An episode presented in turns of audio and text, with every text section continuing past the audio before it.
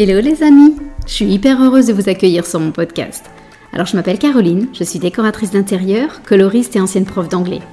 Et je suis aussi la créatrice du programme Bonjour ma nouvelle vie, qui est une formation en ligne en coaching de groupe pour enfin avoir le métier de tes rêves, décoratrice d'intérieur. Si tu veux d'ailleurs en savoir plus, je t'invite à aller sur mon site www.bonjourmanouvelleVie.com. J'ai accumulé pas mal d'expérience depuis 10 ans et j'ai très envie de vous faire partager tout ça et non plus le garder pour moi. Alors dans ce podcast, je veux répondre à toutes les questions qu'on se pose sur le métier de décoratrice, à la fois sur le business, mais aussi sur les aspects techniques et créatifs. Tout ça pour vous faire entrer dans la vraie vie d'une décoratrice, avec ses hauts et ses bas. Alors c'est parti, bonne écoute On est parti pour l'épisode 65. Et aujourd'hui, j'aimerais bien vous parler, je crois que c'est un sujet que j'ai jamais abordé, euh, la newsletter. À chaque fois que je parle de newsletter à une jeune décoratrice, elle me répond qu'elle n'en a pas, bien souvent, et même très très souvent, elle n'y a en fait jamais vraiment pensé. Et j'aimerais bien que tu sois pas dans ce cas-là. Et donc du coup, j'aimerais te parler de la newsletter aujourd'hui et potentiellement te convaincre d'en avoir une. Alors déjà, on peut se demander ce qu'on peut bien raconter dans une newsletter. J'aurais envie de te faire une réponse hyper simple. Bah, ce que tu veux. Tout simplement, euh, en fait, la newsletter, c'est comme un endroit un peu privilégié pour communiquer avec tes clients et tes prospects et voir aussi communiquer avec tes partenaires comme des fournisseurs, des artisans, etc. C'est une façon de créer du lien euh, entre ton audience et toi. Mais une chose est sûre, je pense que ça c'est un des meilleurs conseils, sois toi-même, sois juste authentique, ne fais pas semblant, parce qu'en fait, les gens, quand après ils te croiseront dans la vraie vie, euh, ils comprendront pas le lien entre euh, une newsletter qui euh, finalement n'est pas fidèle à la façon dont tu es dans la réalité. Donc voilà, les gens à qui tu t'adresses doivent pouvoir te reconnaître, entre guillemets. Alors il y a plein de choses qu'on peut partager dans une newsletter. J'ai, euh, je vais pas faire quelque chose d'exhaustif bien sûr, mais quatre idées de, thématiques à aborder. Ça peut être des conseils sur une problématique précise. Par exemple, euh, ça peut être comment bien décorer euh, son salon, par exemple. mes secrets pour blablabla. ça peut être ton actualité. Donc par exemple, si tu animes un atelier telle date, bah, évidemment, tu peux partager ça avec ton audience pour les inviter et les inciter à s'inscrire. Ça peut être, si tu as un blog, de partager un nouvel article de blog. Ça peut être un salon auquel tu assistes. Ça peut être de parler de tes offres aussi, bien évidemment. Et tout ce qui est ton actualité de décoratrice, ce qui se passe de façon euh, ponctuelle liée à un événement précis. Euh, troisième idée, ça pourrait être de mettre en avant un partenaire, un fournisseur pour donner aussi envie euh, à des clients de, te demander des conseils pour bien choisir euh, un produit précis. Euh, ça pourrait être mettre en avant une réalisation, un projet, une expérience client, quelque chose de très concret, pour, là encore une fois, donner envie à tes prospects de te demander des conseils et de te faire travailler sur leur projet. Je sais que tout ça, tu vas me dire que tu le fais déjà sur les réseaux sociaux. C'est vrai, c'est complètement vrai. Mais en fait, je trouve que la newsletter, c'est un espace où on a justement plus d'espace pour s'exprimer. C'est comme une page blanche et on a plus de liberté. Là où Instagram, par exemple, va quand même nous contraindre à un certain nombre de, de, visuels sur carrousel, où on peut pas écrire une tartine non plus, où on est obligé euh, de, surveiller l'algorithme, où on est un petit peu obligé quand même euh, de que la présentation euh, soit plus aérée. Enfin voilà, on a quand même beaucoup plus de contraintes. On ne peut pas se, se lâcher, entre guillemets, autant qu'on veut. La newsletter, elle est à nous, on en fait ce qu'on veut, c'est vraiment euh, je trouve une zone de liberté qui est beaucoup plus importante. On peut se confier sur des backstage aussi, ça fait une idée supplémentaire. On peut partager plein de choses. Du coup, ça me donne envie de te donner des petits conseils en plus, euh, des tout petits conseils. Mettre un titre assez accrocheur pour donner envie juste d'ouvrir la newsletter. Parce qu'en fait, il y a beaucoup de newsletters qu'on n'ouvre même pas. Et c'est moi la première, hein. des fois je suis inscrite à une newsletter, même si j'essaye de me désabonner euh, quand euh, je, finalement je suis plus intéressée, mais il y a des newsletters que je continue à recevoir, et en fait je ne les ouvre même pas, bah, je suppose que c'est parce que le titre ne m'a pas suffisamment donné envie d'aller cliquer.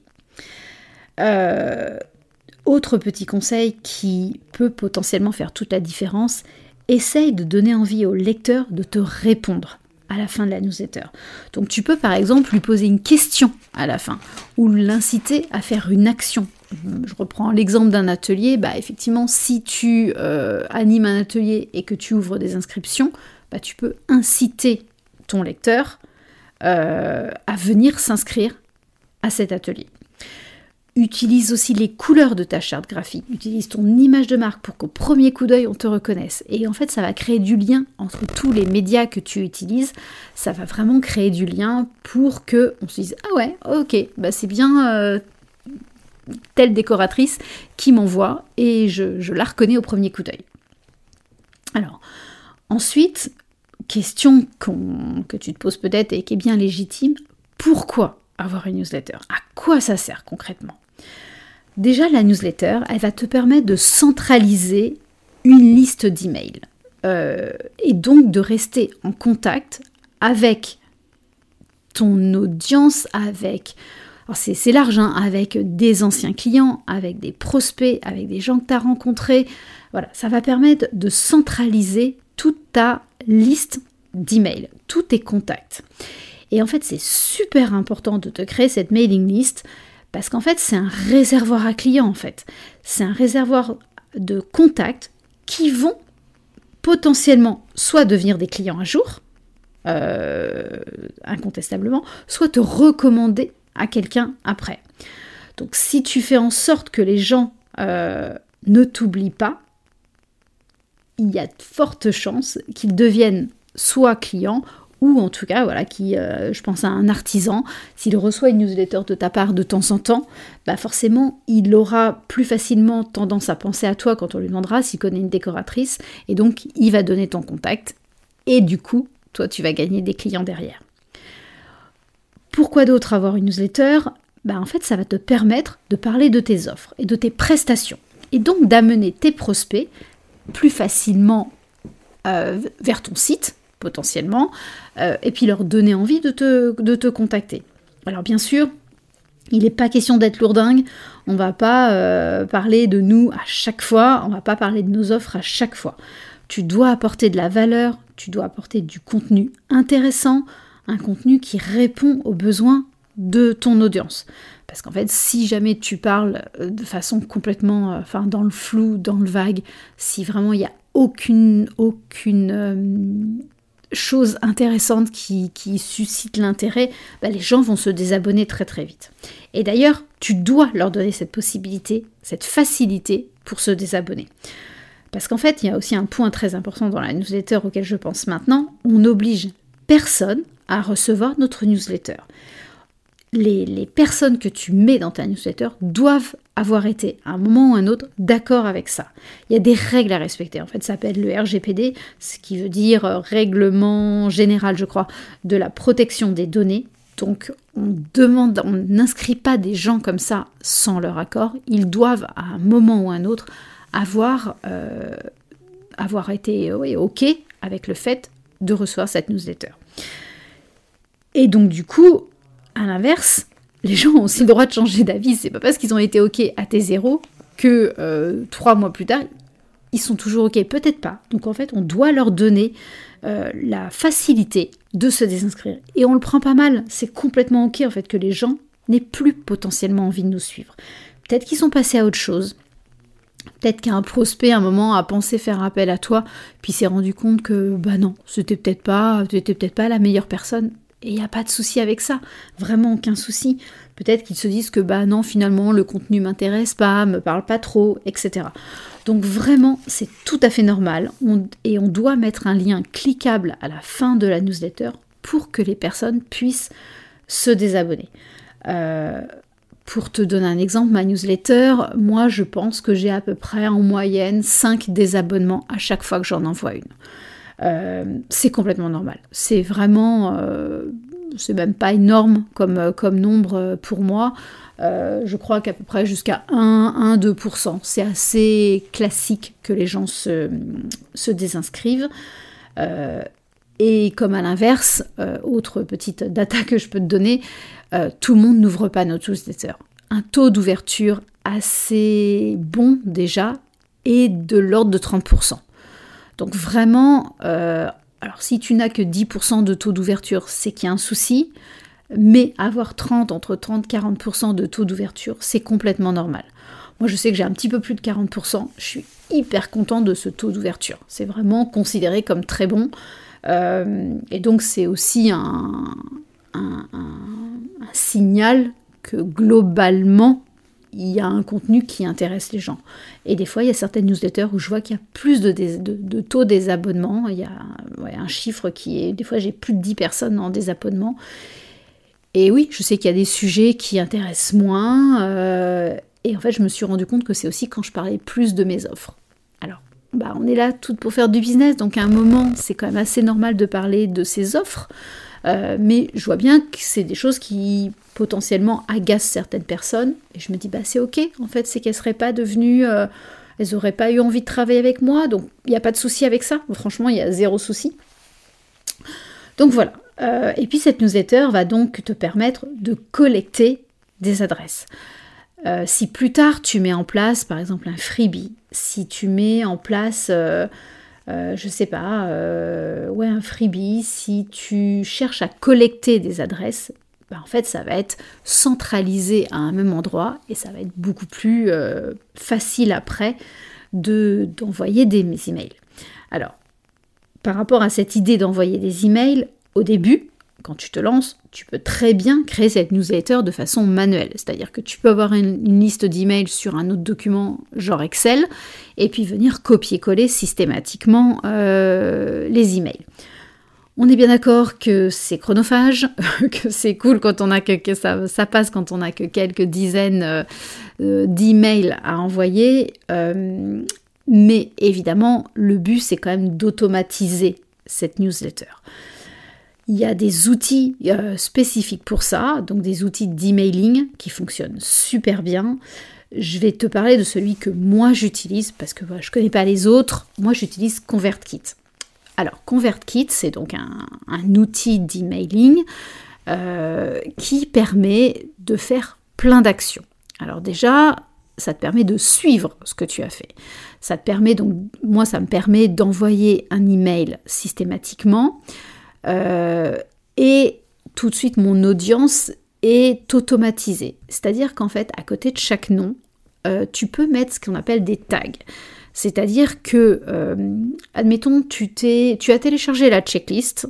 quand tu télécharges la checklist, il y a une petite ligne qui dit que tu es OK pour partager tes coordonnées avec moi. Évidemment, ça reste 100% confidentiel. Je ne revends pas les noms, euh, les adresses email après derrière.